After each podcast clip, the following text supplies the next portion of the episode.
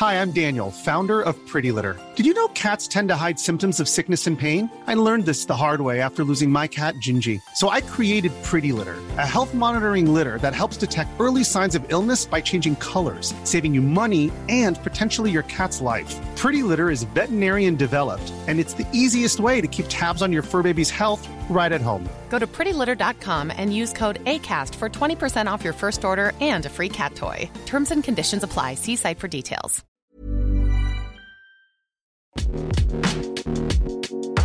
Bonjour, vous écoutez Activiste et cet épisode a été réalisé avec le soutien du Blob Café. Merci à Laurie, sa fondatrice, qui vous accueille du lundi au vendredi de 9h à 20h au Blob Café Coworking, 20 rue de Chanzy dans le 11e arrondissement de Paris. Retrouvez toutes les infos pratiques sur le site internet blobcafé.fr ou via le compte Instagram blob underscore café underscore coworking. Merci. Bonjour, je suis Clémence Bodoc. Je suis Esther Meunier. Vous écoutez Activiste, une nouvelle approche de l'action politique. Elle devrait être en classe. La meilleure façon de se payer un costard, c'est de travailler. I am not a believer in climate change. C'est papa et maman qu'on assassine. Vous vous transformez en véritable chien de garde de la police de la pensée. Le choc n'est pas un choc climatique. Et puis si on est au SMIC, eh ben faut peut-être pas divorcer non plus dans ces cas-là. Ou dans les milieux où il y a vraiment le pouvoir, il n'y a pas de femmes. Oh ça suffit là. Sur YouTube, elle s'appelle Eva les petits plats. Mais si la cuisine est son lieu de travail, de ressources, de créativité, n'allez pas confondre Eva avec un cliché de ménagère éculée. Eva est une guerrière, déployée sur le front de la résistance écologiste. Oui, je pèse mes mots parce que ce sont les siens. Au micro d'activiste, Eva me raconte son parcours militant, d'un stand de Sea Shepherd jusqu'à sa récente mission au Mexique, entre la pression des cartels et la mafia chinoise. Tout ça pour tenter d'empêcher l'extinction d'une espèce de dauphin. Pendant plus d'une heure, on a parlé véganisme, politique, espoir et désespoir, entre rire et larmes. Bonne écoute.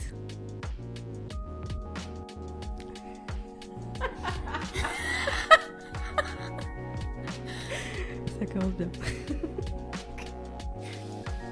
Bonjour Eva. Bonjour. Merci beaucoup d'avoir accepté de répondre à l'interview des activistes. Merci de m'avoir invité. Qu'est-ce que tu fais dans la vie? Euh, Plein de choses. euh, question complexe. Dans la vie, je fais des vidéos sur YouTube, premièrement. J'ai fondé ma, ma chaîne YouTube il y a trois ans. Je fais des petites vidéos de recettes végétales, des petites vidéos humoristiques pour, euh, pour partager des recettes faciles, euh, véganes, et faire part un peu de mon expérience euh, par rapport à ce mode de vie. Euh, je fais aussi partie de certaines associations, d'associations écologiques ou de la protection animale ou protection sociale. Et qu'est-ce que je fais d'autre? Et j'ai écrit un livre de recettes. Qui s'appelle comment? Qui s'appelle Les petits plats d'Eva. Euh, Eva, les petits plats, c'est aussi le nom de ta chaîne YouTube. Oui. c'est j'ai compris, j'ai compris l'inspiration du titre du livre. Et voilà. Alors c'est intéressant parce que la plupart des gens, quand on leur demande ce qu'ils font dans la vie, ils répondent par comment ils gagnent leur vie ah. et par leur métier. Mais du coup, si j'ai bien compris, toi, tu as un, un, parcours qui fait que c'est ce que tu fais dans la vie, c'est une c'est plusieurs activités. Oui. Et, et pas, t'as pas une profession, t'as pas d'un côté quelque part une profession qui fait rentrer de l'argent et avec laquelle tu vis, et de l'autre des engagements militants. Non, je ne gagne pas ma vie. Ah.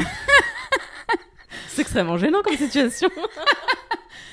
ouais, non, je, je fais des activités qui apportent du sens à ma vie. J'ai fait des boulots, j'ai fait des études. Aujourd'hui, je gagne mal ma vie, mais en tout cas, euh... non, je sais pas, je sais pas quoi dire. non, je gagne, j'ai pas, j'ai pas une activité qui me fait gagner ma vie. Voilà. Alors on va revenir un peu dans le détail de, tout ce que tu fais. Tu as mentionné le fait que tu fais des recettes de cuisine végétale et tu as parlé de véganisme. Comment tu as découvert le véganisme? Parce qu'aujourd'hui, vegan, j'ai pas besoin de, de définir, mais laisse-moi te dire qu'il y a quelques années, quand même, tout le monde n'était pas au courant du concept. Donc toi, comment c'est arrivé? Moi, c'est arrivé quand je me suis engagée avec l'association Sea Shepherd, il y a six ans. J'ai participé à mon premier stand de sensibilisation à Paris au Mondial du tatouage. Alors je pense que tu peux présenter Sea Shepherd parce que je doute que tout le monde connaisse. D'accord. Euh, sea Shepherd, c'est une association internationale de protection des océans. C'est une association d'anti-braconnage. En fait, euh, si tu veux, à l'international, il y a des lois pour protéger les océans, sauf qu'en dehors des zones territoriales, il n'existe aucune police maritime pour vérifier que ces lois soient respectées. Donc, en haute mer, c'est une zone de de carnage, on va dire. Surtout que le territoire à couvrir est, immense. Immense. Même s'il existait une police de la mer, j'ai du mal à voir comment est-ce que ce serait possible de surveiller les océans. Ouais, c'est euh, c'est un travail euh, sans fin. Sea Shepherd existe depuis plus de 40 ans maintenant. Et en gros, euh, il y a une flotte d'une un peu plus de 10 bateaux maintenant qui patrouillent dans le monde entier pour vérifier que les lois soient respectées, que les animaux soient protégés. Donc euh, ça passe par euh, la pêche illégale de, d'espèces protégées euh, à des actions pour mettre en lumière des activités non éthiques, on va dire, comme les massacres de globicéphales aux îles Féroé. Donc c'est une association de protection animale et écologique internationale des océans. Et qu'est-ce qui t'a amené à t'intéresser à cette association? Ce qui m'a amené à m'intéresser à cette association, c'est euh, au départ ma passion pour les orques. J'ai une passion depuis enfant pour les orques et j'ai eu envie de les protéger. Et en fait, je me suis intéressée au mouvement d'anti-captivité, tout simplement. Et j'ai vu qu'il n'y avait rien en France à l'époque. Et donc j'ai contacté Sea Shepherd. J'ai découvert leurs actions. Et très naturellement, j'ai eu envie de les rejoindre. D'accord, donc tu participes à un stand euh, de l'association pour faire connaître. Parce que je t'ai coupé du coup sur la suite de l'histoire, sur le véganisme. Donc ouais, je, participe à mon premier stand. Euh, je connaissais pas grand-chose à l'écologie, à l'alimentation, tout ça. Et je découvre que sur le stand, on ne mange pas de viande ni de poisson. Et euh, que sur tous les bateaux, on a une alimentation végétale. Et pour la première fois, on, on, me fait part du lien entre écologie et consommation animal, on va dire euh, l'industrie de la viande et de la pêche. J'avais jamais fait ce lien en fait. Et petit à petit, euh, ben, j'ai découvert des choses. J'ai découvert l'impact écologique de la pêche industrielle, j'ai découvert l'impact écologique de la viande. Euh, j'ai découvert énormément de choses qui m'ont fait changer. Effectivement, moi, c'est un paradoxe que j'avais déjà relevé dans des associations, soit de défense des animaux, soit écologistes. C'est que bah, il n'y avait pas forcément de enfin, vous voyez les militants, les, gens impliqués dans les associations qui pouvaient manger des produits euh, carnés euh, sur, les, sur les stands, et ce qui, me, ce qui me rendait un peu perplexe. Parce que pourquoi est-ce qu'on fait de la collecte pour sauver les chiens et les chats et en fait on mange les, mmh. les poules et les cochons? Je trouve ça bizarre. C'est pas un paradoxe, c'est une grande incohérence. C'est pour moi c'est très grave même et on peut le définir euh, par le spécisme, tout simplement. Pourquoi est-ce qu'on on protège certains animaux et pas d'autres? Pourquoi est-ce qu'on fait une, une, échelle de valeur entre certaines vies? Et j'ai appris aussi, en, m'intéressant au royaume animal, en tout cas, que beaucoup d'animaux euh, sont doués d'intelligence, de sensibilité ou une complexité intellectuelle. Et en fait, c'est toute l'industrie que j'ai découvert qui me paraissait absolument injuste et déraisonnée et je me suis rendu compte que je pouvais ne pas y participer, en fait. Et je pense qu'on est très nombreux à, à, à, être dans cette démarche parce que on ne savait pas. Moi, j'étais dans l'ignorance totale avant de m'engager avec Shepherd. Par exemple, l'industrie du lait. J'ai appris à 25 ans qu'une vache, pour faire du lait, elle devait avoir un bébé. Jusqu'à mes 25 ans, je pensais que les vaches laitières, c'était une espèce de vache du lait qui faisait du lait. Ouais, ouais. Parce que la pub, parce que parce qu'on est né euh, dans les années 80 et que c'était euh, la société de consommation. Et en fait, quand j'ai découvert tout ça, quand j'ai ouvert les yeux sur le monde, ça a été vachement violent, très brutal. Et je me suis rendu compte que je me faisais avoir et qu'on me mentait, quoi. Donc j'ai changé. Alors, on va détailler un peu tout ça parce que c'est T'as dit tellement de choses que, sur lesquelles j'ai envie de rebondir, c'est parfait. ok. Euh, donc je reviens à Sea Shepherd, ta découverte de l'association, tu parlais du lien entre l'industrie de la viande et l'écologie mm. ou les milieux marins. Ça, mm. ça m'intéresse que tu développes un peu, parce que je pense que pour beaucoup de gens, on voit, le, on voit la logique entre tu t'intéresses à l'écosystème marin, tu veux défendre les espèces marines, tu manges pas de poisson, là il y a un lien qui est assez évident. En revanche, c'est quoi le lien entre la viande et ben, défendre les orques ou euh, préserver l'écosystème marin Je pense que c'est une vision globale qui tout à coup euh, s'est faite en moi. Où si je me soucie de la planète, je me soucie de toutes les problématiques qui causent problème à cette planète et qui la détruit. Quand on sait que la première cause du réchauffement climatique, c'est l'industrie de la viande, bon, bah, il n'y a pas mille actions à faire, faut déjà arrêter de consommer ça. Quand j'ai compris ça, ça a été. euh, ça m'a aidé, en fait. Je me suis dit, waouh, mais en fait, euh, c'est facile. Alors, si le premier geste écologique à faire, c'est d'arrêter de manger de la viande et du poisson, bon, bah, je vais commencer par là. Ensuite, euh, bien sûr qu'il y a le plastique. Ensuite, il y a beaucoup d'autres problématiques, mais j'ai découvert aussi dans la pêche industrielle, par exemple, euh, 40% de la pêche est vouée à nourrir le bétail. C'est-à-dire qu'aujourd'hui, on donne du poisson à manger aux vaches qui sont herbivores, les fameuses farines animales, et qui créent euh, des dysfonctionnements, des maladies. euh, et c'est un problème aussi. Et, pour des vaches et des animaux qui sont élevés dans des hangars, c'est la première fois dans l'histoire de l'humanité que on, on mange des animaux qui sont élevés dans les hangars. C'est la première fois dans l'histoire de l'humanité, dans l'histoire de l'élevage domestique des animaux voués à l'alimentation, qu'on les élève dans des hangars et qu'on les nourrit avec n'importe quoi. La pêche industrielle est vouée aussi à ça. Et ensuite, quand tu découvres que la déforestation aussi est provoquée par la culture du soja, vouée à nourrir le bétail, c'est tout ça qui, qui m'a ouvert les yeux. euh. Ce qui m'a amené à l'écologie, c'était mon amour pour les orques et les animaux, mais c'est avant tout mon amour pour la nature sauvage.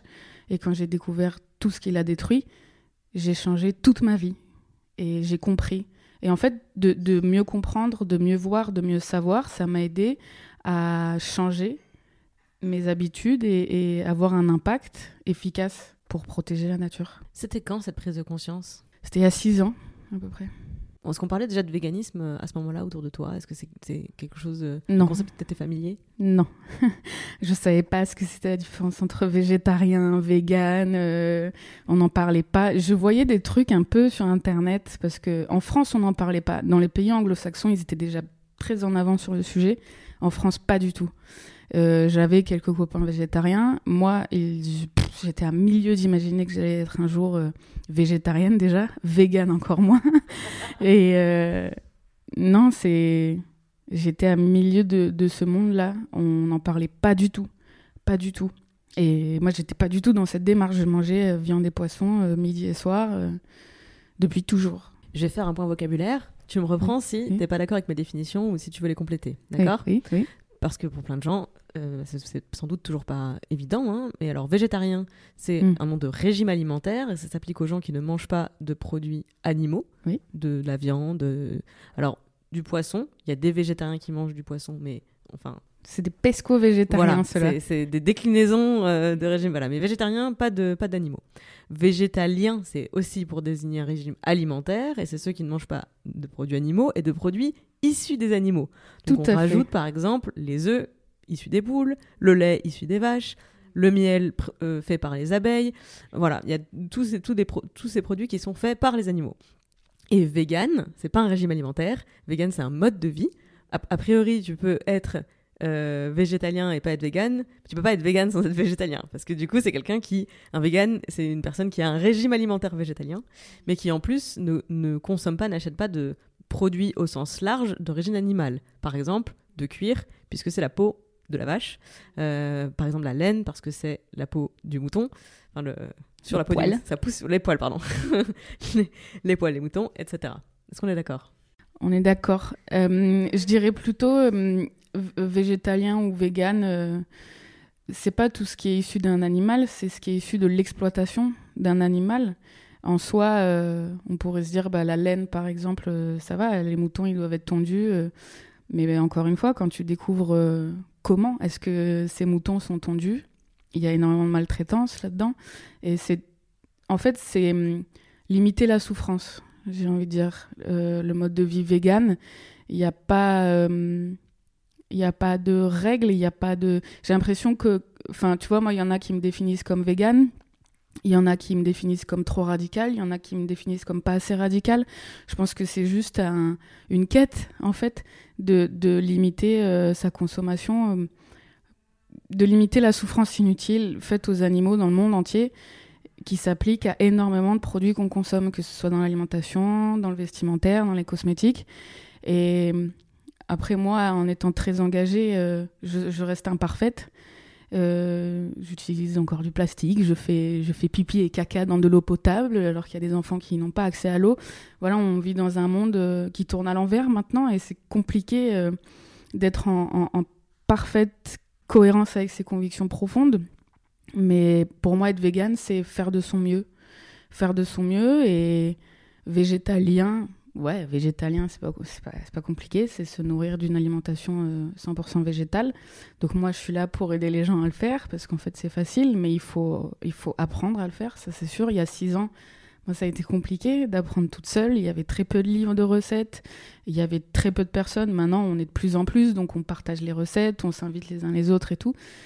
Ouais, pour moi, être vegan, c'est, c'est pas une, une case où je connais pas un vegan identique à l'autre et je connais des véganes qui, qui sont très loin dans leur cheminement et qui m'inspirent énormément, qui m'aident à progresser là-dedans, mais j'avance tous les jours en fait. Et je sais que même si je ferai tous les jours du meilleur que je peux, j'aurai toujours un, petit truc euh, qui me fera me dire merde, ça, euh, j'ai fait quelque chose qui est pas bien. Parce qu'en fait, à partir du moment où tu veux changer et que tu découvres tout ce qui va pas, tu vois tout ce que tu ne fais pas en fait.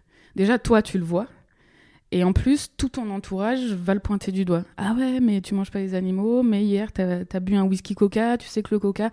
Et en fait, tout ton entourage euh, pointe du doigt tout ce que tu ne fais pas. Alors que eux-mêmes n'en font pas la moitié, tu. Mais. Et en fait, ça, cette démarche-là, on l'a, en nous. Et il y a, y a un, une sorte de poids qui, qui s'ajoute, alors que ça devrait être l'inverse. C'est petit à petit, on va vers un chemin plus éthique, vers une vie plus éthique. Et c'est déjà génial de faire le premier pas, de se dire avant tout, je réduis ma consommation. Ensuite, je passe le cap du végétarisme. Ensuite, je passe le cap du végétalisme. Et ensuite, euh, bah non, bien sûr, je vais pas porter de fourrure, c'est de la merde. Et on avance, et on avance tous ensemble. Et plutôt que pointer du doigt tout ce que les gens ne font pas. Et il faudrait encourager tout ce que les gens font, je pense. C'est ça pour moi le véganisme. Merci beaucoup pour ça. Je suis entièrement d'accord avec tout ce que tu viens de dire. Super. Et merci d'avoir amené cette nuance, effectivement, euh, de c'est le, le, refus de contribuer à l'exploitation animale. C'est une forme d'engagement qui vise à construire un monde nouveau, contribuer à un monde nouveau. Effectivement, le but, c'est pas de s'extraire du monde actuel. Alors oui, effectivement, là, si je vais m'installer en autonomie quelque part dans le Larzac et euh, manger les radis que je fais pousser, super, je serai une végane euh, 100% pureté militante assurée. Néanmoins, quelle est en réalité ma contribution au changement de société? Si je suis emmurée toute seule euh, derrière, enfin dans mes haies, 100% bio. Pas sûr que ce soit le but de, le but de la manœuvre.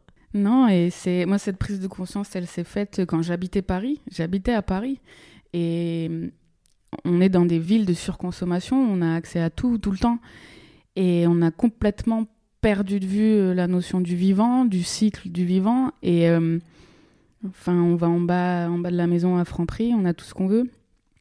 En promotion et euh, et c'était très déroutant de voir tout ça, en fait. Et je trouve ça bien que dans les grandes villes, il y ait de plus en plus de personnes qui se, qui se responsabilisent par rapport à ça, parce que parce que c'est les grandes villes, c'est les supermarchés qui sont responsables de, de cette déroute, en fait. Et c'est pas normal qu'à Paris, on mange du poisson congelé. C'est ça qui détruit les océans.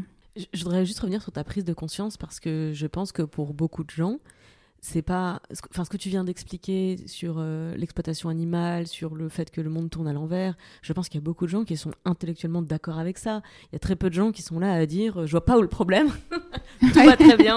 Il y a pas de problème. ouais. voilà. Ouais. en revanche je connais beaucoup de gens et je, je comprends et j'ai de l'empathie pour cette, euh, ce mécanisme de défense. Mais tu l'as dit, une fois que tu ouvres les yeux sur ce système, c'est difficile de... Enfin, tu peux pas ne pas savoir, tu peux plus ne plus voir. Et c'est un poids énorme. Euh, je pense que c'est beaucoup plus facile, et je dis ça sans jugement, de continuer quelque part euh, à vivre comme si de rien n'était, mais en reportant le besoin d'agir et de changement sur nos décideurs politiques, sur les gens dont c'est le rôle hein, de changer le monde, parce que moi, j'ai pas signé pour ça, et, hum, et je jette pas la pierre aux gens qui, qui réagissent comme ça, j'ai de, de l'empathie pour eux, mais j'ai d'autant plus de respect pour les gens comme toi, qui sont capables d'assumer ce changement et de ben, vivre en conséquence, quelque part. Mais est-ce que tu peux partager, quelque part, euh, où tu trouves je sais pas si tu appelles ça une, force, une motivation, enfin le- en tout cas où tu trouves la ressource pour réussir à opérer ce changement dans ta vie, euh, plutôt que de, ben ouais, d'être plutôt dans le camp de ceux qui vont se tourner vers ceux dont c'est la responsabilité de changer le monde, euh, plutôt que de porter euh, eux-mêmes cette responsabilité au quotidien. C'est une remarque très riche que tu viens de faire. Moi non plus, j'en veux pas à ceux qui changent pas. Parce que c'est pas juste qu'on que les politiques demandent aux citoyens de changer quand eux-mêmes font tout pour que ce soit difficile de changer. Effectivement, euh, c'est Paul Watson qui le dit, les gens veulent le changement mais ne veulent pas changer. Donc ça, c'est une première problématique. Je comprends que le changement d'habitude, c'est compliqué, moi-même pour l'avoir mis en place, mais pourquoi j'ai décidé un jour de devenir une activiste et de prendre ma responsabilité politique individuelle? C'est parce que je ne crois plus en les politiques, en les politiciens. Euh, évidemment que eux sont les premiers responsables de ce qui se passe et que évidemment que la plupart des citoyens, comme tu le disais, quand on voit ce qui se passe, rares sont ceux qui s'en réjouissent. Si seulement ça n'existait pas, si seulement ce n'était pas financé, je pense que les, les, les peuples seraient beaucoup plus heureux déjà, mais hum, c'est pas juste qu'on nous demande de changer alors que, alors que les gouvernements ne changent pas et n'ont aucun programme politique pour que ça change. Et je pense que les citoyens sont les premiers à en souffrir en fait. C'est pour ça qu'il faut apporter des solutions concrètes euh, dans, dans la consommation quotidienne. C'est pour ça que moi j'ai voulu faire ma chaîne YouTube. C'était pour faciliter ce changement alimentaire, par exemple, à la maison. Ok, comment faire euh, J'ai pas beaucoup d'argent, euh, je vais faire mes courses au supermarché, euh, pas beaucoup au magasin bio parce que j'ai pas beaucoup d'argent, euh, mais je veux plus manger les animaux parce que déjà ça, je trouve ça horrible. Mais tant qu'il n'y a pas de programme politique qui vise, par exemple, à l'arrêt de la pêche intensive, c'est pas moi j'ai, moi aussi je suis désarmée par rapport à ça. Moi aussi je n'ai aucun pouvoir. Aujourd'hui toutes les associations de la protection de l'environnement disent au gouvernement il faut arrêter la pêche intensive. Il faut arrêter la pêche intensive. Pourquoi? Parce que les océans meurent et que bientôt il n'y aura plus d'oxygène sur la planète. C'est un petit problème. c'est, c'est un, petit, problème, voilà bientôt on ne pourra plus respirer. C'est un détail. c'est un détail. Bon.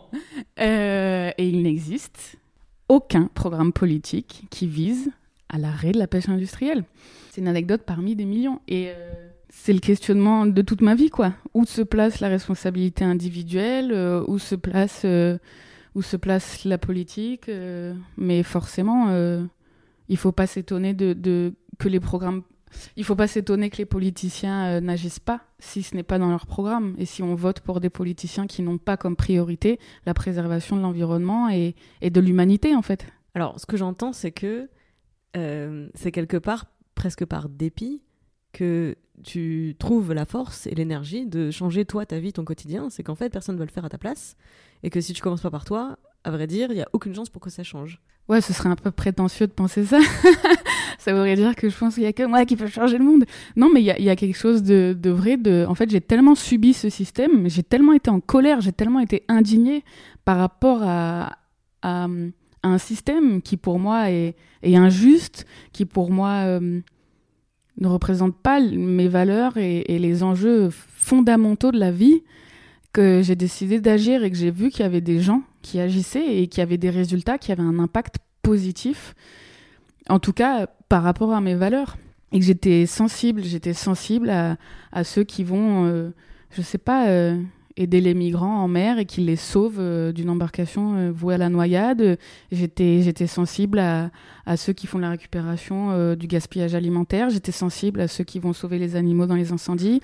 Et hum, c'est toutes les petites actions dans le monde par rapport à l'injustice. C'est Joachim Phoenix dans son discours récemment qui a dit qu'il n'y a pas, il a pas de différents combats. On se bat tous pour la même chose, c'est la justice. Et toutes les, toutes les actions justes, individuelles, m'ont touché et j'ai compris que moi aussi je pouvais faire quelque chose et que voter, ça n'avait pas beaucoup d'impact.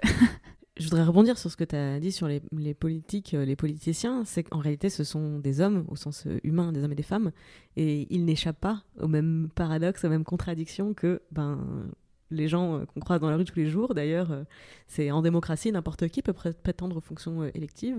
Et ben, pour, certains d'entre eux, la plupart d'entre eux, ils font ce choix de carrière et, sans forcément avoir, avoir eu cette réflexion sur ben, l'ordre des choses, l'état du monde.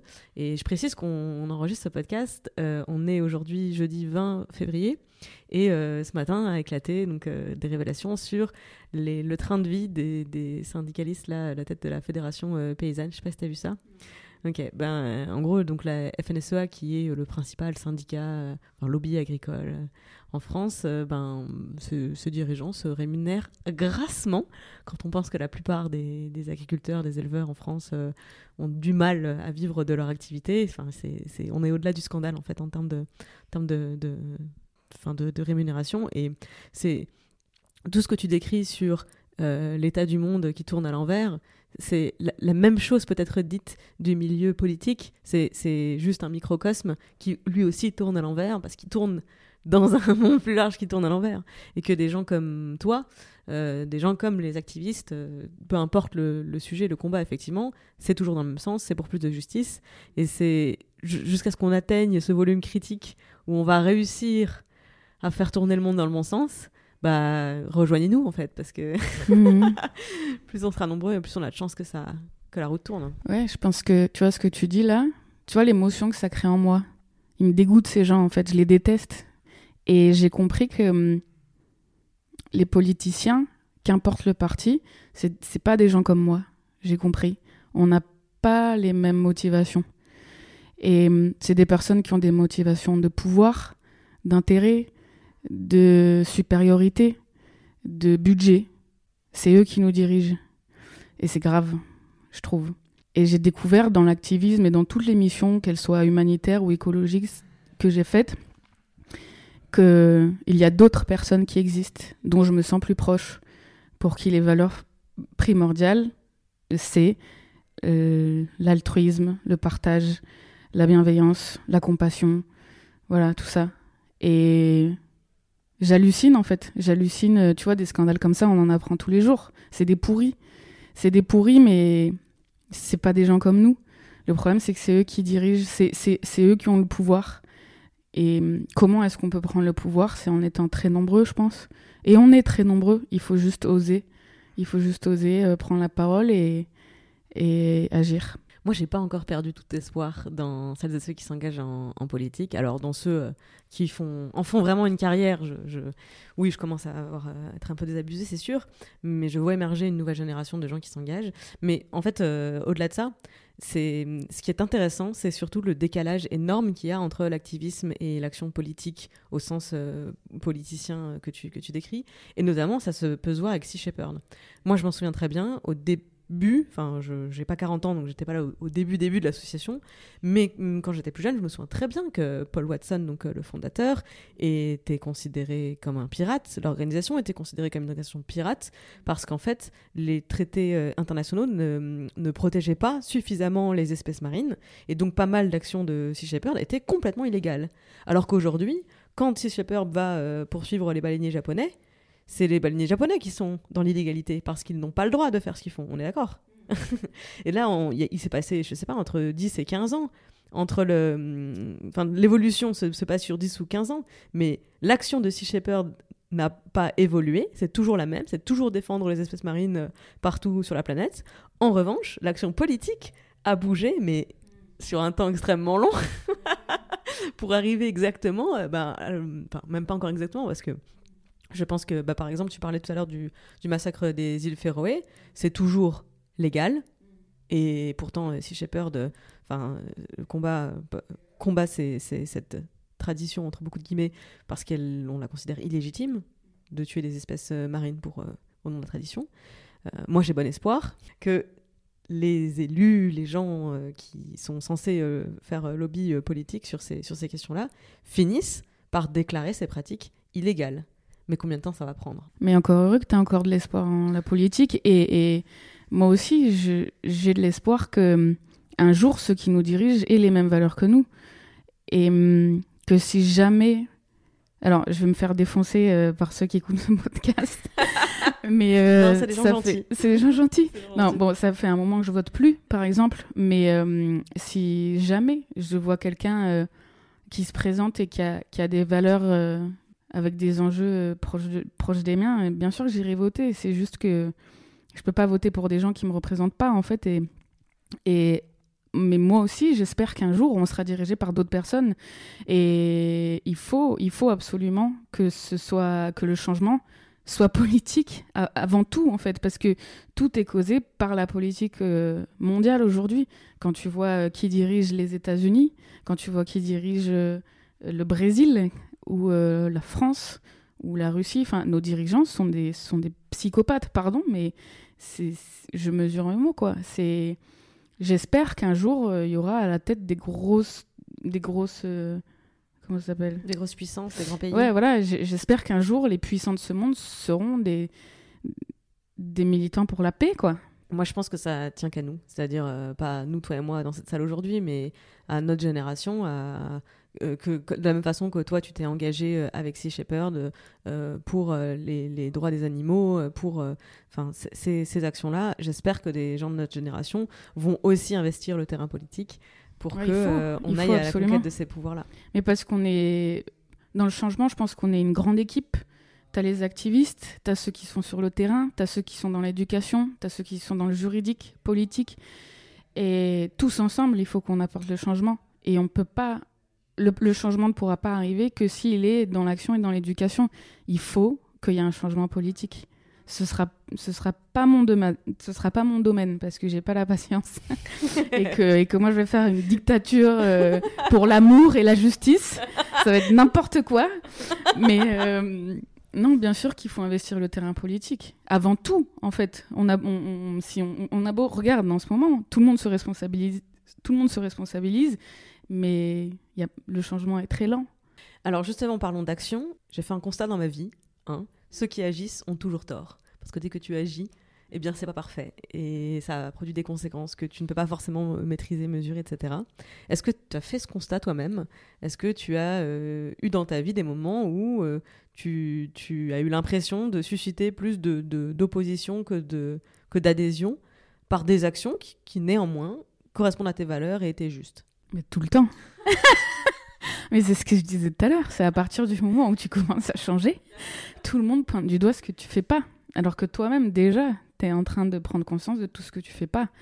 Et ce qui est terrible, c'est l'ignorance de ces personnes-là qui t'accusent de faire un changement imparfait. Quand je parle d'ignorance, je parle de une forme d'intelligence qui se pense être la, plus juste. C'est-à-dire que les personnes qui t'accusent, ils pensent savoir. Et c'est ça qui est le plus grave en fait. Et ils t'accusent de quelque chose dont ils ignorent tout. Quand je dis ils ignorent tout, c'est qu'ils pensent savoir et c'est encore plus grave. Et le débat, le débat hum, ne peut pas avoir lieu avec des personnes qui pensent détenir la vérité en fait. Le débat a lieu quand euh, il y a des ignorants qui acceptent leur ignorance, comme moi par exemple, et qui découvrent les choses et qui écoutent moi, je suis devenue végane parce que j'ai écouté mes amis véganes, en fait, et que je me suis dit, waouh, la vache, mais en fait, je connais rien. Dis-moi, alors, qu'est-ce qui, qu'est-ce qui, qu'est-ce qui se passe là, là, là?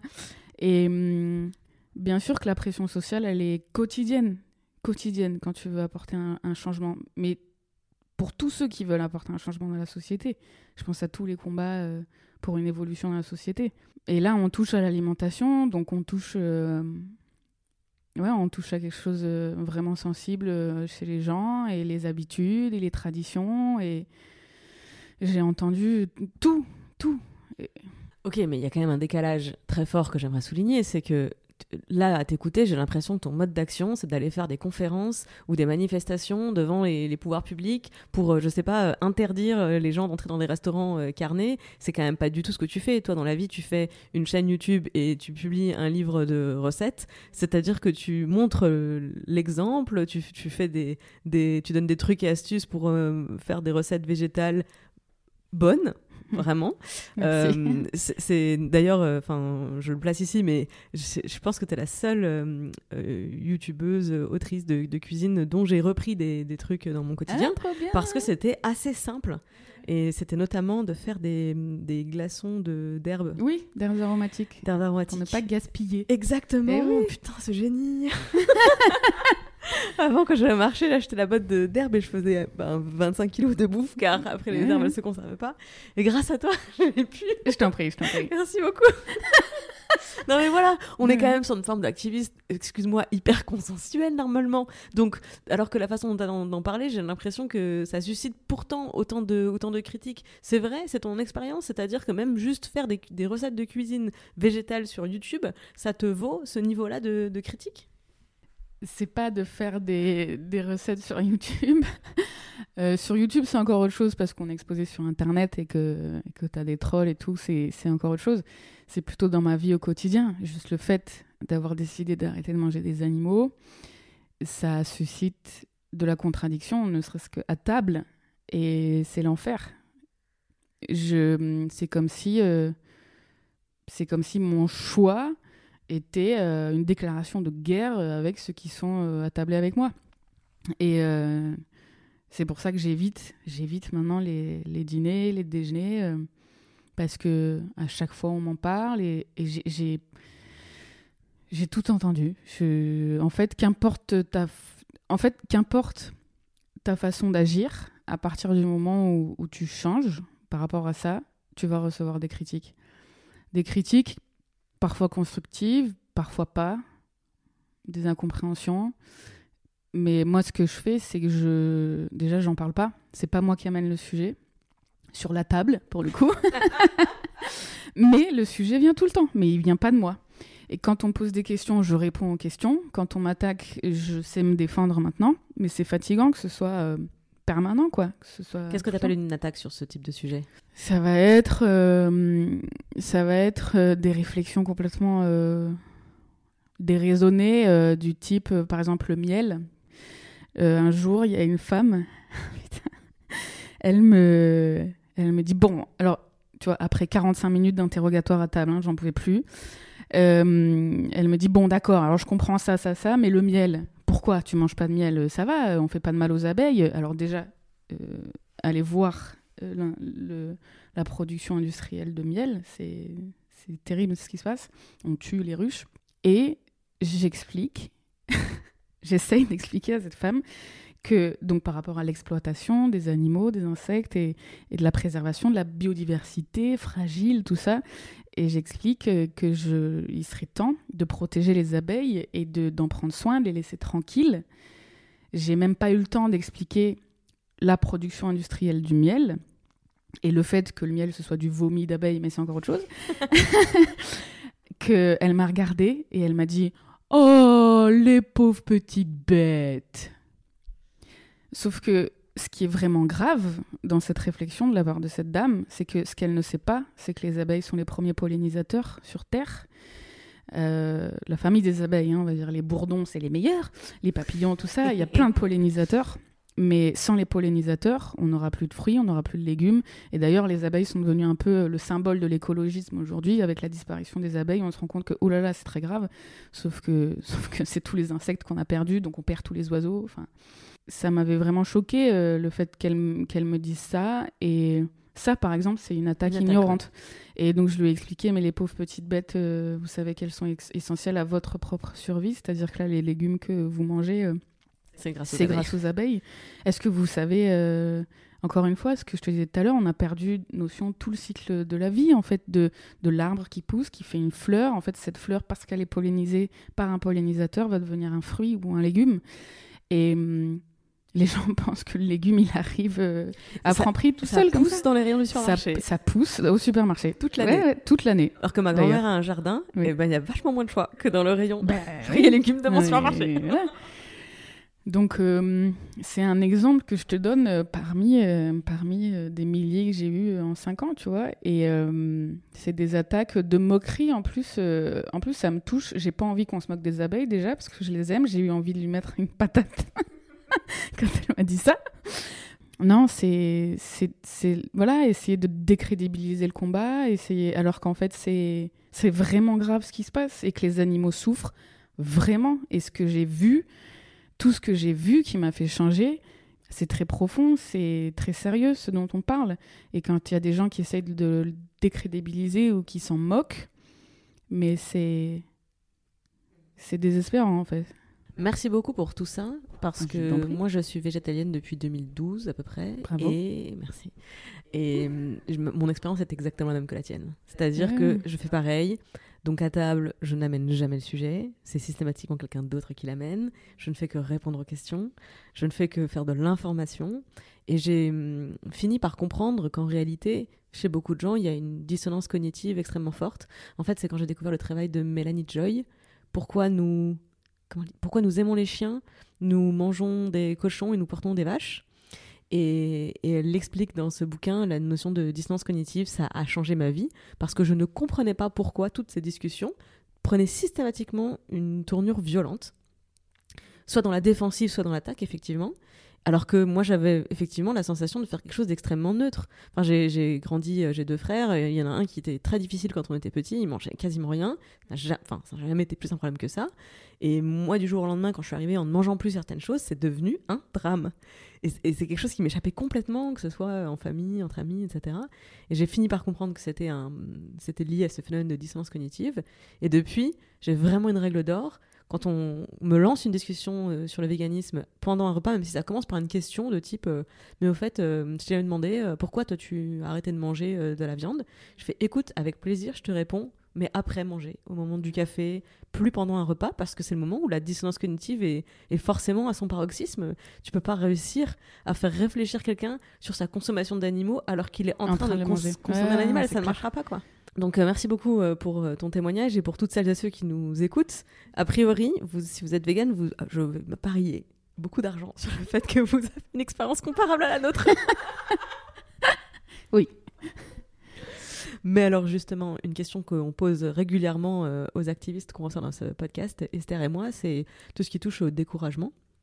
Est-ce que tu as eu des moments depuis ta prise de conscience où tu t'es, où as regretté le temps où tu n'avais pas conscience de tout ça Et est-ce que tu as eu des moments où tu t'es, dit, euh, mais euh, si, euh, allez, et si en fait je faisais comme si je ne savais rien et je recommence une vie normale, je recherche un job normal qui paye bien et je, je retourne sur les rails de la vie que semblent suivre tous les autres gens sans se prendre la tête?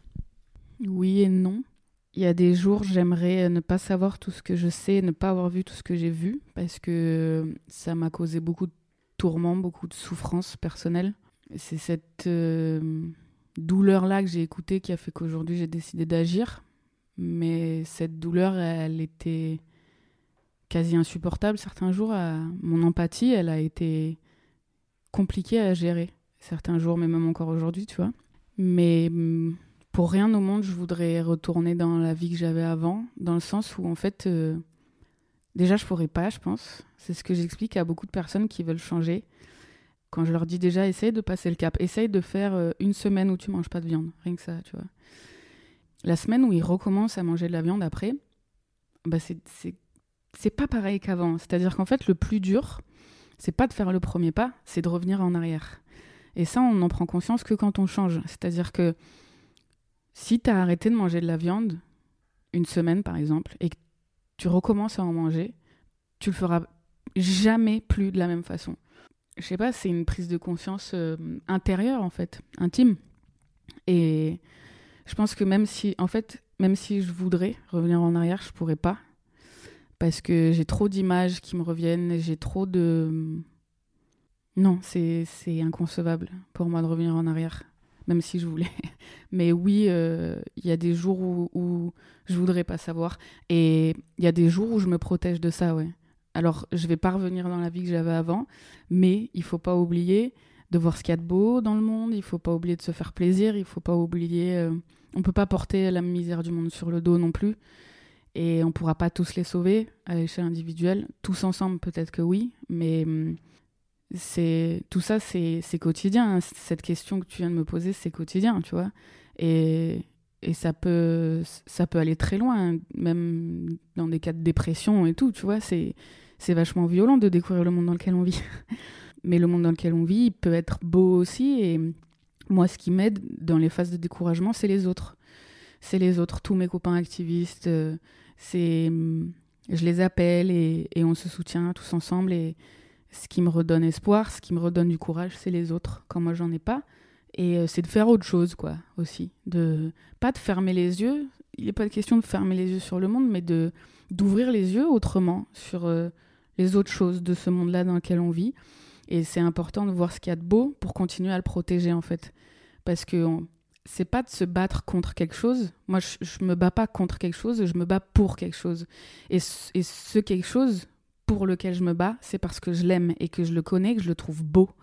Donc il faut que j'entretienne tout ça. Il faut que j'aille voir les animaux sauvages. Il faut que j'aille dans me balader dans la forêt sauvage. Il faut que je vois des, des hommes qui changent les choses et des femmes. Et hum, il faut absolument, c'est une nécessité. À partir du moment où tu changes, c'est comme un exercice. Il faut, il faut que tu continues à voir ce qu'il y a de beau. Sinon, tu te plombes. Alors à toutes celles et ceux qui auront été euh, touchés par ton témoignage, eh ben, je les encourage à venir euh, te remercier, te parler sur, euh, sur Instagram, sur Bien YouTube sûr. et retrouver euh, en librairie ton, ton livre, Les Petits Plats d'Eva. Et je pense que c'est aussi une très bonne façon de, de changer, de commencer soi-même à impulser un changement. C'est ben, pas en sacrifice ou en martyr, mais par le fun. Et en vrai, enfin la façon d'abord de la cuisine végétale en plus tes vidéos sont drôles je veux dire c'est pas comme si c'était ça commençait par des images d'abattoirs et de, Ouais, non, de culpabilité. Non non c'est se faire plaisir donc euh, donc vraiment j'encourage euh, tout le monde à, à te retrouver Bah, justement, c'est ça, c'est se faire plaisir et comme je dis, euh, parfois on, on porte, on ressent la misère du monde et, et si chez nous déjà, bon ben moi je veux plus manger d'animaux, je vais pas changer le monde, alors j'essaye avec tous mes copains, mais euh, déjà euh, qu'on retrouve du plaisir en mangeant. merci beaucoup pour tout ça Et, euh, merci à toi. J'aimerais qu'on parle un petit peu quand même de, de ce que tu as fait avec Sea Shepherd, parce qu'on est parti direct dans le véganisme et on est parti très très loin. Mais au départ, Oui, à la base, ce podcast va durer 8h30. Euh, c'est pas grave, parce que Mmh. c'est- c'est tout l'intérêt d'être ses propres patrons, c'est qu'on fait ce qu'on veut. Mais oui, Nous profitons de cette liberté pour parler un petit peu de. Donc, tu le disais, Sea Shepherd, c'est une ONG qui lutte pour la protection des espèces euh, marines. Et donc, si j'ai bien suivi, es... quand tu as rejoint l'association, tu es aussi parti en mer sur les bateaux? Comment ça s'est passé et comment ça se passe sur un bateau de Sea Shepherd? Alors, euh, donc la première mission que j'ai faite, euh, je me suis retrouvée chef cuisinier pendant trois mois. Mais tu savais, enfin, tu étais formé chef cuisinier Pas du tout. Alors pas du tout. J'avais envoyé ma candidature parce que j'avais euh, au- aucune autre qualification, tu vois, et que savoir faire à manger pour mes potes, quoi. Par contre, je découvre que donc c'est une alimentation 100% végétale. Donc moi, j'étais même pas végétarienne depuis 4, mois, tu vois. Je me suis dit, oh putain. Et ma candidature est retenue. Donc je me retrouve euh, à devoir cuisiner matin, midi et soir pour, euh, pour 20 personnes à peu près. Donc je me suis Végétal. acheté vegan, végétal, 100%. Et c'est combien de temps en mer? Parce que du coup, tu peux pas aller au supermarché pour faire les courses. Alors euh, ça dépend des jour. missions. Là, la première mission, en fait, on, on avait une équipe à terre et une équipe en mer. On avait des camping-cars. En fait, on a fait un tour de la Méditerranée. Donc j'étais à moitié dans les camping-cars, à moitié sur un bateau. Euh, mais bon, c'est la même galère. C'est-à-dire que je faisais à manger pour 15 personnes dans une cuisine de camping-car.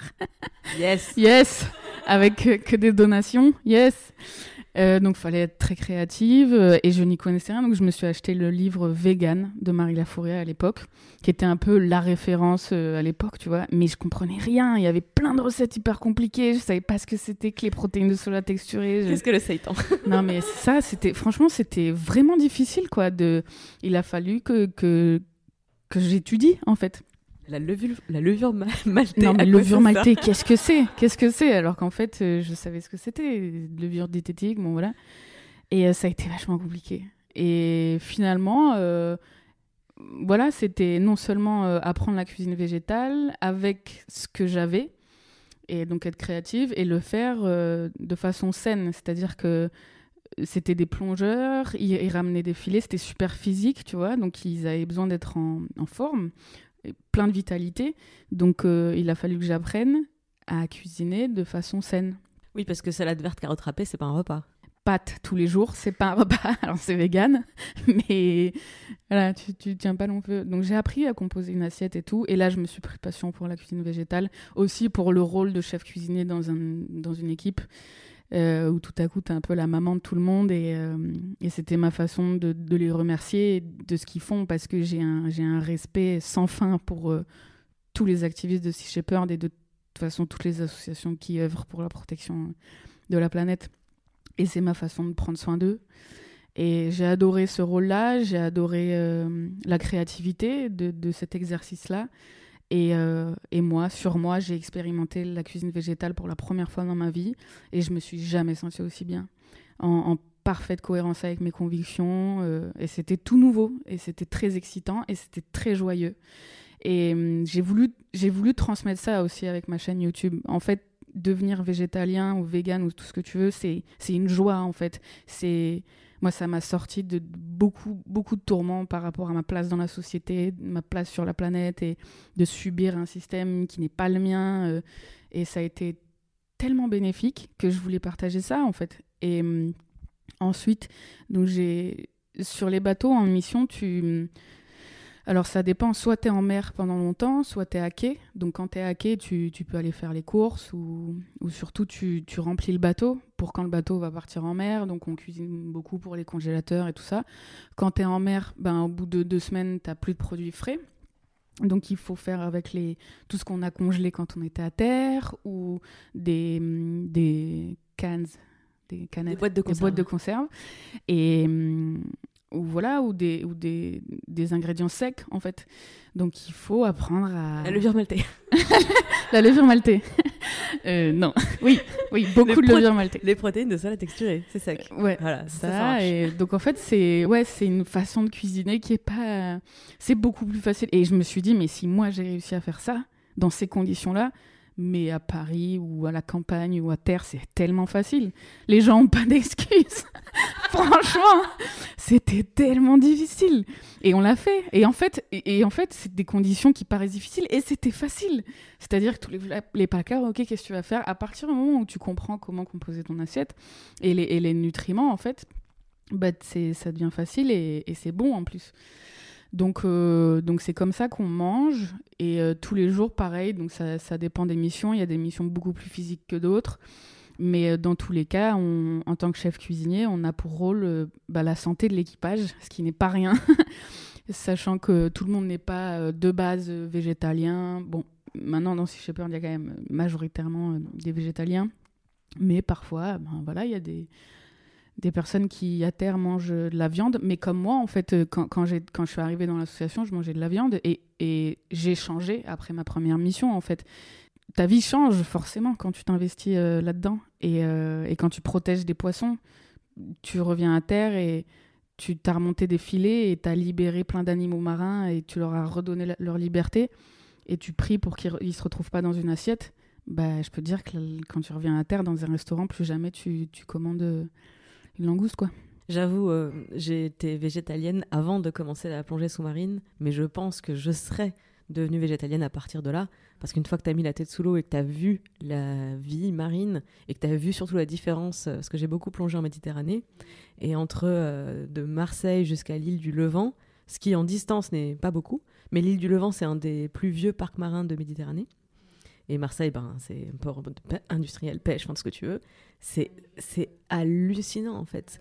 Du côté de Niolon, euh, où il y a l'école de plongée euh, dans laquelle j'ai fait la plupart de, ma, de mes formations, il n'y a pratiquement plus rien en termes de, vie marine, c'est presque vide. Tu vas au Levant, il y a des mérous énormes parce qu'ils n'ont jamais été pêchés. Donc, euh, oui, oui, je te rejoins totalement sur, sur, Et sur moi aussi, je te rejoins totalement parce que je pense que ce qui m'a fait changer, c'est de connaître les animaux, par exemple. Quand je me suis engagée, j'ai eu envie de voir de plus en plus de documentaires, par exemple. Et quand j'ai découvert les poulpes, qui sont euh, des créatures complètement aliens pour nous et tellement intelligentes et tellement fascinantes, j'ai, développé une fascination pour énormément d'animaux. Et je pense qu'il faut, pour aimer, il faut connaître. Et parce que j'ai appris sur ces animaux-là, que ce soit les orques, les poulpes, les loups, les léopards, les fourmis, les tout, tous. Je les ai aimés. Et parce que je les ai aimés, j'ai eu envie de les défendre. Et aujourd'hui, je... c'est pas que ça me rend triste de voir du poulpe sur une poissonnerie, c'est que c'est que je trouve ça je sais pas j'ai pas de mots quoi. C'est c'est certains diraient c'est c'est mes amis qu'on a tués ou je, je je sais pas comment expliquer cette sensation que j'ai maintenant que je les connais et quand je les vois morts pour rien parce qu'on a parce qu'on n'a pas besoin de les manger. Donc ils sont morts pour rien et parfois ils sont gaspillés parfois ils sont jetés parce qu'ils sont pas achetés en plus alors que c'est des animaux fascinants c'est des créatures vivantes sur la terre dont on ignore tout et qui ont peut-être tout à nous apprendre, à, nous apprendre aussi. Ils ont, une, ils ont une intelligence et ils ont une sensibilité, ils ont des pouvoirs. Et tu vois, c'est les animaux, euh, tous différents, différents de nous, mais qu'est-ce qu'ils ont à nous apprendre? Et moi, je me suis, j'ai beaucoup appris des animaux. Ils m'ont, ils m'ont beaucoup apporté. Ils, ont fait de moi quelqu'un de meilleur par leur qualité. Et en découvrant euh, les animaux, j'ai appris sur moi-même et je suis devenue quelqu'un de meilleur. Parce que eux aussi, c'est des êtres vivants, parce que eux aussi, c'est des êtres intelligents et que et qu'ils ont des choses à nous apprendre. Je partage totalement ce, que tu décris sur le respect en fait qu'on développe pour les animaux quand on commence à les, à les comprendre et à les étudier. Moi, j'ai notamment eu ça avec les requins. Parce que comme toute ma génération, j'imagine, mais j'ai grandi avec les dents de la mer. Et avec la petite musique qui fait flipper quand tu commences à mettre les... et l'injustice faite aux requins est, dramatique, mais, mais elle est dramatique maintenant pour nous, parce que c'est ce qu'on disait tout à l'heure sur euh, les océans qui sont en train d'être vidés par la pêche industrielle, et les requins qui sont euh, les abeilles de l'océan, en fait. Hein. ah, c'est euh, l'espèce la plus importante de la biodiversité océanique. Voilà, donc quand il y a... Là, en ce moment, dans ma tête, il y a un petit truc de qu'est-ce qui va disparaître en premier, les abeilles ou les requins? Est-ce qu'on va arrêter de respirer ou de manger en premier? On ne sait pas. On ne sait pas. les deux. enfin, ouais, non, les deux. On va suffoquer en, mourant de faim. Mais euh, ouais, les requins, les requins, pareil, on parle des abeilles. Et, les requins, on, en parle très peu. Surtout en France, où, euh, le gouvernement finance des nettoyages de zones de baignade à La Réunion et tout ça. Les requins, c'est les éboueurs de la mer. C'est grâce à eux que l'océan est propre. Et tous les massacres de requins qui se passent, par exemple, euh, pour, pour les zones de surfeurs, tout ça, je te parle pas des, soupes aux ailerons et, tout ce qu'il y a de plus abominable pour l'alimentation. C'est, tu vois, les requins, il y en a trois qui mordent. Il y a trois espèces qui mordent qui mordent l'homme mortellement. C'est les... Attends, attends, attends. Euh, le, requin tigre. Oui. Euh, bull, je sais pas comment dire en français. Bulldog. Euh, bulldog, ouais. Parce que c'est requin taureau en anglais, mais c'est bull shark. Bull shark. Donc c'est comment tu Bulldog. Dis Bulldog. Bon, Attends, peut-être que je fais une mauvaise traduction aussi. Le requin hein. blanc. Et le requin blanc, voilà. Il y a que, y a que ces trois espèces qui, qui mordent l'homme. Bravo. Yes. yes. Et c'est complètement insensé de tuer euh, des petits requins de récif à Pointe-Noire euh, sous prétexte que juste c'est des requins et qu'ils peuvent attaquer l'homme. Ou même les requins marteaux, euh, qui sont les plus reconnaissables avec le, oui, voilà. leur bec. Et que, et que c'est. c'est voilà, on, tue des espèces. Euh, enfin, c'est un, c'est un carnage, c'est un carnage euh, très dangereux, quoi. Très dangereux. Alors, je reviens juste à Sea Shepherd sur les bateaux. Vu que j'ai, j'ai fait un peu de bateau moi-même sur mes activités de plongée et que j'ai la mauvaise idée d'avoir le mal de mer, j'aimerais bien savoir comment tu as réussi à faire la cuisine dans un petit espace exigu pendant des, des, semaines et des semaines. Eh ben, j'ai vomi. ah non, il y a des traversées, tu, tu vomis. Mais après, après. Euh... Alors, je, je, vais juste, je te pose la question parce que c'est important de pas trop glamouriser euh, l'engagement. Je veux pas que les gens qui nous écoutent s'imaginent que euh, s'engager pour une cause, etc., c'est forcément que paillettes et papillons et tu vas te sentir bien, etc. Je pense que c'est important de parler aussi du revers de la médaille, d'où ma question un peu caricatural, mais voilà, je pense qu'il est important d'en parler. Faire la cuisine dans un bateau, c'est pas tous les jours glamour. Vivre dans un bateau, c'est pas tous les jours glamour. Euh, non, après le mal de mer, euh, ton oreille interne s'y fait au bout d'un moment, donc euh, tu, tu, voilà, tu sens même plus la houle. Enfin, ça paraît normal. Après, tu as le mal de terre, c'est encore autre chose. Donc, t'as plus le mal de mer au bout d'une semaine à peu près, mais il y a des traversées, c'était l'enfer, quoi. Je cuisinais pas et je demandais à quelqu'un de l'équipage s'il pouvait cuisiner ou quoi, mais non, faut, faut. Moi, ce que m'a appris l'activisme, c'est j'ai découvert la force de ma détermination. Je vais le refaire. j'ai découvert la force de ma détermination grâce à ces conditions difficiles de vie sur les bateaux, parce que ma détermination a été mise à rude épreuve bien des fois, que ce soit bah, le mode de vie sur un bateau. Alors oui, on peut penser que c'est très romantique d'être en mer, euh, tous ensemble. Alors ça l'est, ça l'est, c'est-à-dire que c'est des expériences euh, humaines incroyables, c'est oui, c'est romantique d'être en mer et, d'être dans une tempête avec tes amis et, de voir tes amis qui sauvent des animaux et, qui risquent leur vie pour protéger euh, quelques dauphins et quelques poissons. Et c'est pas que c'est romantique, c'est que c'est une réalité et que c'est beau. Par contre, ce qui est difficile, c'est que c'est qu'on dort euh, tous ensemble euh, sur des petits matelas de 10 cm. On se douche une fois tous les trois jours pendant trois minutes parce que euh, sur un bateau il y a une économie d'eau. Tu vis quand même en communauté donc euh, ça peut être très très fort comme ça peut être euh, très très dur. T'es loin de tout, t'es loin de tout le monde, tu perds tes repères. Tu, tu parles anglais, si c'est pas ta langue maternelle, parfois c'est fatigant. tu vis dans une boîte en métal. Les bateaux de Sea Shepherd, c'est pas des bateaux de plaisance, c'est des bateaux qui ont été donnés, souvent récupérés. Euh, donc, il euh, y a un manque de confort et on fait beaucoup de sacrifices en fait pour la cause. Et hum, ça a été très très dur, très très dur beaucoup de fois. Et j'ai fait face à beaucoup de moments de solitude, bien que tu sois entouré d'un équipage ou quoi. C'est et même face à la brutalité à laquelle tu fais face, en fait, euh, tu vois des choses que personne ne voit et, tu reçois des témoignages de tes amis activistes qui, que personne ne sait. Euh, le jour où, François, un ami, si François passe par là, je lui fais un gros bisou, qui est en mer en ce moment pendant Milagro 6. François qui m'expliquait euh, quand ils se sont fait attaquer l'année dernière sur le Charpie avec des armes à feu par les braconniers qui se sont tous mis à terre et, hum, que mon ami ait mis sa vie en danger et que oui, il a risqué de se prendre une balle dans la tête parce qu'il protège les vaquitas. Et il t'en parle, euh, là je te résume, mais c'est, il m'en a parlé pendant 45 minutes et, on en a pleuré tous les deux parce que on n'est pas des militaires.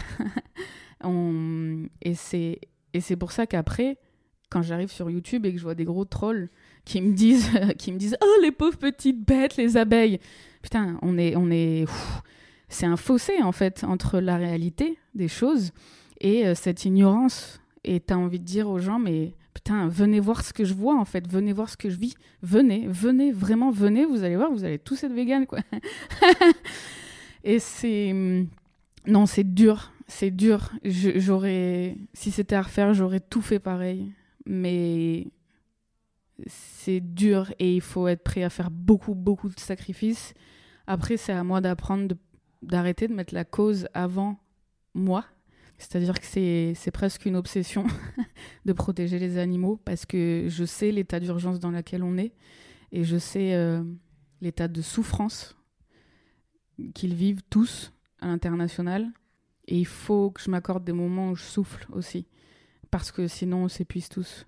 Mais non, être activiste, euh, c'est voir des choses difficiles, c'est vivre sans ses repères, sans son confort et prendre des risques et être prêt à, à mettre son corps en danger, en fait, euh, son, sa vie, en fait. Euh, c'est pas pas du militantisme. On n'est pas en train d'écrire des textes ou de signer des pétitions ou ou de. C'est pas du militantisme. C'est ton corps, tu y vas. Et que si le bateau coule et si tu te reçois une balle dans la tête, c'est ta tête. Je sais pas comment rebondir après ça. Mais merci beaucoup. Je t'en prie. Non, je pense que c'est vraiment euh, très important. C'est très important et, et, il faut vraiment avoir ça en tête quand tu pars faire une mission euh, d'activisme. Il faut pas y aller parce que tu as vu la lumière. C'est dur. Mais c'est beau et c'est à faire dans une vie. Et la peur, euh, tu vois, il y a beaucoup de gens qui me disent que je suis courageuse. Et j'ai compris ce que c'était le courage. Le courage, c'est ce qui se place entre la peur et l'audace. Et pour être courageux, tous les gens courageux ont peur. Moi, j'ai eu peur, mais plein de fois.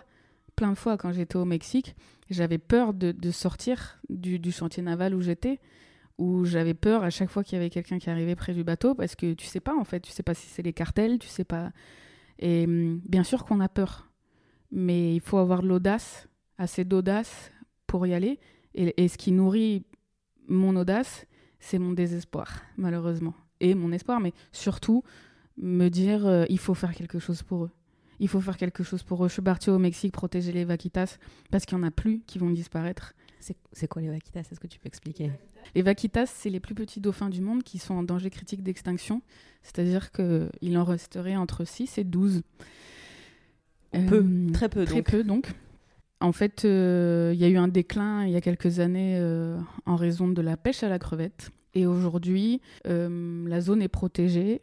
Sauf que, bon, maintenant les gouvernements aident Sea Shepherd à, à patrouiller dans la, dans la zone et tout ça, parce que dans la zone, il y a la pêche au totoaba, qui est un poisson lui aussi en voie de disparition, qui est pêché pour le marché chinois et pour être mangé. En fait, dans la réserve des vaquitas, il y a aussi du braconnage au totoaba. Et du coup, dans cette zone, il y a énormément de filets qui sont des dangers mortels pour les vaquitas. Par exemple, cette année, euh, les scientifiques n'en ont vu que 6. Sauf que Vaquitas, Vaquitas, sauf qu'il y a 5 ans, quand la première mission Milagro a commencé, ils ont relevé un filet avec 7 Vaquitas. C'est-à-dire qu'aujourd'hui, un seul filet pourrait éradiquer l'espèce. Enfin, je pourrais en parler très longtemps si ça vous intéresse. En fait, allez voir sur, euh, sur le site de Sea Shepherd, c'est l'émission Milagro au Mexique, euh, en mer de Cortez. Ce qui est terrible, c'est que. Donc, tout ça, c'est du braconnage. Donc, on a affaire au cartel mexicain et à la mafia chinoise. Si tu enlèves Daesh, c'est les deux groupes de personnes les plus dangereuses du monde. Et euh, tout ça, pourquoi? Pour euh, de l'intérêt budgétaire, pour de l'argent. Et, c'est une guerre, c'est une vraie guerre. Aujourd'hui, quand je suis arrivée sur le phare Les Moat il y a huit mois, le côté bâbord était brûlé parce qu'ils avaient reçu euh, un cocktail Molotov. Il y avait euh, une vitre pété. Il y a eu, il y a eu une image euh, qui a fait le tour des réseaux sociaux. et il y avait des impacts de balles sur la coque. Toutes les fenêtres sont, grillagées maintenant. Et quand mes amis sont partis, quand l'autre bateau est parti pour faire juste une, patrouille avec les scientifiques pour essayer de voir les vaquitas et les compter, il a fallu équiper le bateau de fils barbelés. Il a fallu équiper le bateau de, filets de protection. Et aujourd'hui, euh, aujourd'hui, les membres d'équipage de Sea Shepherd sont accompagnés euh, de militaires de l'armée mexicaine euh, armés. Donc, Sea Shepherd n'est pas armé, puisque c'est une association non violente, mais il y a des membres armés et il y a des tirs. C'est une guerre. La guerre écologique existe, elle a bien lieu. Et euh, quand tu as traversé ça et que tu vois ça, euh, c'est compliqué de garder son calme à table quand quelqu'un te dit que les abeilles, c'est des pauvres petites bêtes. Ouais. C'est très, très, très grave. Et c'est- pour ça que j'ai compris euh, cette notion d'ignorance, en fait. Quand tu. Enfin, bon. Voilà. C'est- C'est un large sujet, hein, mais. Ouais. Mais comment tu fais? Parce que là, donc, tu étais pendant 8 mois au Mexique sur cette mission. euh, j'ai fait 4 mois. Après, euh, je suis restée encore 4 mois, mais avec des copains qui ont ouvert un resto vegan. C'est encore chose. Et j'ai fait une autre mission au Bahamas avec Sea Shepherd aussi. Mais c'était autre chose encore. Parce que ma question, c'est après une expérience comme ça, comment tu peux revenir à la vie normale, j'allais dire? C'est, c'est, tu parles, ce que tu décris effectivement, c'est un état de guerre. Euh, les gens qui font des guerres, en général, après, ils sont pas dans un très bon état psychique et que c'est très difficile de se réinsérer dans la société qui continue à vivre normalement. Je mets des guillemets à, tout ce que je dis, hein, parce que je sais, j'ai bien conscience que mes termes sont inappropriés, disproportionnés selon euh, où on se place, mais c'est un peu le sens de ma question. C'est est-ce que c'est possible? Comment tu fais toi pour euh, être pendant quatre mois sur un bateau et dans un état de, guerre et de- de peur, de courage, de tout ce que tu décris? Et après, ben qu'est-ce qui se passe? Tu, tu reviens à la vie normale, tu cuisines et tu fais des vidéos sur YouTube? C'est très compliqué. je vais pas te cacher que je vais pas très bien. non, euh, euh, en plus là j'ai enchaîné euh, parce que la mission que j'ai fait aux Bahamas quand même juste après, c'est une mission on est venu en aide à, à des îles après un ouragan. Et il y a des personnes qui ont tout perdu en fait. Donc nous, on était le relais pour les donations en mer parce que c'est des personnes, c'est des personnes sur des îles. Tu, dois faire au moins 7 heures de transit en mer pour atteindre l'île. Donc ils ont rien, ils ont tout perdu. Donc j'ai vu une misère sociale aussi qui m'a voilà qui a, aussi beaucoup changé ma vision du monde et euh, effectivement quand tu rentres en France et que et que tu vois des, des gamins qui font des, des crises euh, parce que ils ont plus de, de, batterie dans leurs iPhones tu vois la complexité du monde dans lequel on vit et les aberrations et euh, et je pense que je suis assez inadaptée à la vie en société dans les grandes villes je suis choquée en fait ça, ça me choque ça me choque. Euh... Je sais pas, c'est un sentiment. Euh... Je sais pas. Non, je. C'est compliqué de répondre à cette question. La phase, euh... la phase de réinsertion sociale, on va dire, elle est, elle est compliquée. Elle est compliquée. C'est pour ça que, c'est qu'on y retourne souvent.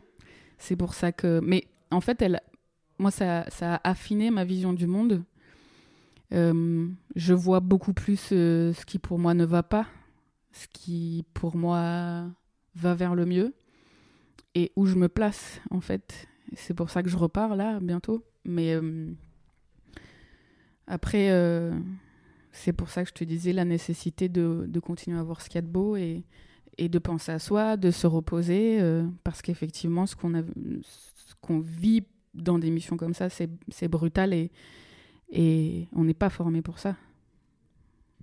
C'est assez paradoxal, mais moi je t'écoute depuis un peu plus d'une heure maintenant, et j'ai la sensation que tout ce que tu fais, tout ce que tu décris, c'est un processus de, de presque d'exclusion euh, de notre monde, de notre société, parce que c'est clairement de s'être excentré complètement, d'être sur un front de, de lutte en permanence, mais qu'en réalité, le fait d'être excentré comme ça, c'est la seule façon d'être recentré, de retrouver un, équilibre et du sens dans un monde qui, tu le disais, ne tourne pas dans le bon sens. Et, en fait, c'est quelque part, c'est nous, c'est tout le reste des gens qui sommes fondamentalement euh, en dissonance avec ben, des valeurs qui sont pourtant universellement partagées, hein, de justice, de paix, de compassion, d'empathie.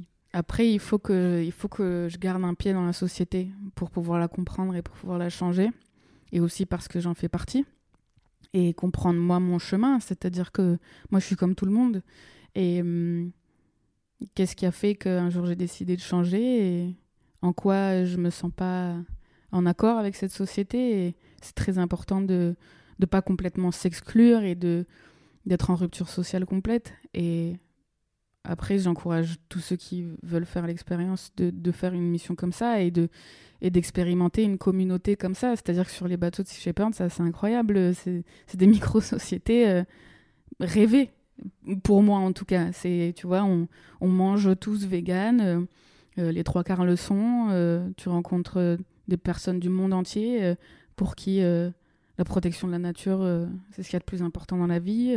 c'est des discussions sans fin, magnifiques et, et des, discussions philosophiques euh, extrêmement enrichissantes et, des paysages et des mais c'est vrai qu'après quand tu rentres dans la société euh, moderne c'est un choc merci beaucoup pour tout ça euh, Esther avait écrit une fois dans un article ça m'avait beaucoup marqué que l'engagement écologiste c'était enfin militer pour l'écologie c'était comme flirter danser sur le fil de l'espoir et du désespoir et j'ai vraiment la mm. sensation que tout ce que tu viens de dire, mm. c'est exactement ça. Mm. Je suis désolée. Ah, tu pleures. c'est.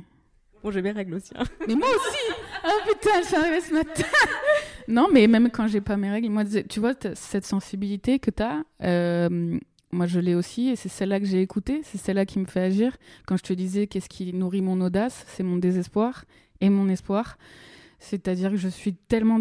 Parfois, je suis désespérée. Et euh, même quand on est sur les bateaux, euh, euh, je sais pas, on est en train de se battre pour je sais pas quelle cause dans le monde et on apprend que nos copains qui sont aux îles Féroé, ils sont témoins d'un massacre. Tu te dis que tu te bats pour rien, en fait, et... ou quand t'as pas d'aide, ou quand tu vois que... Enfin, on a mille et une raisons de désespérer tous les jours. Alors, qu'est-ce qui nourrit l'espoir? Et bien sûr qu'on est entre les deux Et hum, ce désespoir, c'est l'arme que, que tu vis en ce moment. On les vit tous et il faut les écouter. Je pense qu'il faut les traverser pour, euh, pour en faire une motivation en fait et, et que ça s'arrête. Faut que ça s'arrête. Faut que ça change. Pour terminer, j'aimerais te demander si tu peux partager quelques inspirations de type des auteurs, autrices, des films, euh, des, compositeurs, euh, compositrices, de la musique. Enfin, quelles sont les œuvres culturelles, euh, soit qui t'ont inspiré, soit qui te provoquent du réconfort ou dans lesquelles tu arrives à te ressourcer? Il y en a tellement Ce qui m'apporte de la ressource, donc c'est tous les documentaires. Euh, J'avais vu sur Netflix, euh, c'est le dernier que j'ai vu qui me vient en date, euh, Virunga, sur les Rangers qui protègent les gorilles, du braconnage aussi. Évidemment, mais je pense que la plupart des personnes qui écouteront ce podcast euh, ont vu un peu tous les documentaires euh, sur, sur la protection animale et l'alimentation végétale, comme Earthlings, comme Dominion, comme. Cowspiracy, tu l'avais vu? Cowspiracy, ouais, bien sûr. Moi, c'est en regardant Cowspiracy que j'ai découvert que Sea Shepherd était parmi les seuls, euh, alors je sais pas si c'est encore la seule, mais en tout cas parmi les seules ONG à avoir fait le lien entre la surexploitation de l'élevage et enfin, les écosystèmes marins. Parce que toutes les autres associations qui défendaient les animaux, en gros, il y avait un espèce, une espèce d'omerta sur l'élevage. Ouais, on parle pas, ça ouais, On protège les animaux, mais on les mange et on les massacre. Mais non, mais vous faites n'importe quoi. Euh... Non, il y a un, magnifique documentaire, une série documentaire qui pour moi sont les plus belles images du monde sous-marin. C'était Blue Planet 2. Ils ont fait une deuxième série documentaire. Ils ont battu des records d'expédition et tout, c'était magnifique. Après, euh, tous les documentaires qui m'ont appris sur les animaux, euh, par exemple les orques, je pense à Blackfish, forcément, sur la captivité. Je pense à Luna, l'orque qui aimait les hommes les livres, je, j'ai lu pas mal de trucs. Euh, évidemment, il y a Antispéciste d'Emeric Caron que j'avais lu. La musique, alors la musique, ça dépend, ça dépend les moments. Parfois, euh, alors moi j'écoute beaucoup de musique brutale. euh, je crois que c'est pour exprimer cette violence que je ressens, qui est en moi, et il faut qu'elle sorte. Et quand j'écoute du, du gros heavy metal, ça me fait du bien et ça me fait rire. ça m'excite le métal, je sais pas pourquoi. Mais parfois, là tout à l'heure, j'ai pris le train et je me suis mis euh, playlist euh, musique classique euh, pour me détendre et voilà, respirer un peu. Ou du blues, j'adore écouter du rhythm and blues quand je suis chez moi et, et danser. Faut Ce qui me ressource, c'est de danser chaque jour un petit peu. Voilà. Je, sais pas, il y a tellement de choses, j'ai appris tellement de choses via tellement d'œuvres culturelles. J'avais fait une vidéo sur ma chaîne YouTube qui s'appelle Mes documentaires préférés. Mais je l'avais faite il y a deux ans, donc entre-temps, il y en a eu plein d'autres. Mais déjà, ça fait une petite liste des choses qui m'ont inspiré. Eh ben, on renverra les gens vers cette vidéo. De toute façon, j'incite vraiment tout le monde à aller te suivre sur YouTube. Merci. Euh, parce que vraiment, c'est les meilleurs cours de cuisine végétale fun. N'hésitez pas. Et surtout, sur Instagram, euh, moi j'avoue, j'adore tes stories parce que tu mets beaucoup d'images d'animaux magnifiques. Et justement, alors euh, pour ceux qui ont peur de retrouver des images d'abattoirs un jour sur deux, c'est pas ta ligne édito, c'est plutôt à chaque fois plein d'images de, différentes espèces. Euh, et je me suis mise à suivre pas mal de comptes de plongée et de, et de documentaires sous-marins parce que j'ai vu des posts dans tes stories. Donc, euh, donc merci, merci beaucoup pour ça. Merci d'être venu au micro d'activiste, merci de m'avoir partagé tout ça. C'était euh, hyper touchant, très inspirant. Et ben, j'espère que toutes celles et ceux qui, qui t'auront euh, écouté jusque-là euh, iront te soutenir sur les, sur les réseaux sociaux et dans tes futurs projets. Merci de m'avoir invité, vraiment. Merci Eva. Bisous.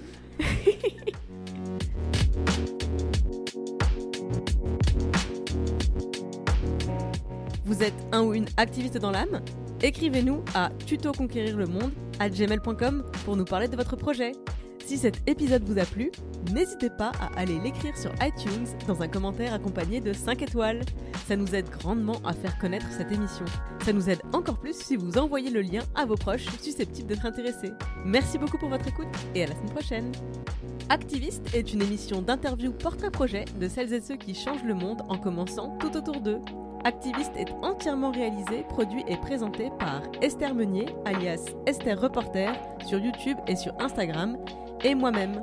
Je suis Clémence Bodoc, rédactrice en chef des podcasts Tuto Conquérir le Monde. Vous pouvez retrouver toutes les émissions sur le flux Tuto Conquérir le Monde, Activiste et Les Impertinentes sur Instagram at conquérir.le.monde et dans ma newsletter bit.ly slash. Tous les liens sont bien sûr dans les notes du podcast. Merci pour votre écoute, merci pour les étoiles, merci pour les messages et à la semaine prochaine.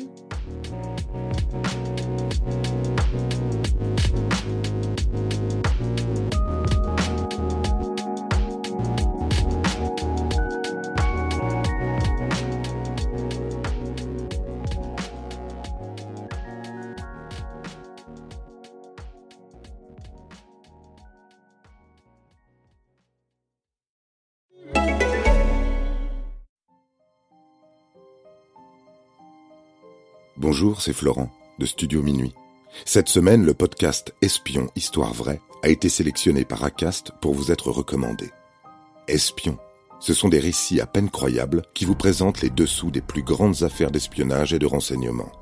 Avec Espion, vous avez un éclairage original sur certains moments clés de l'histoire récente. Retrouvez le podcast Espion, Histoire vraie sur l'application Acast, Apple Podcast, Deezer ou Spotify.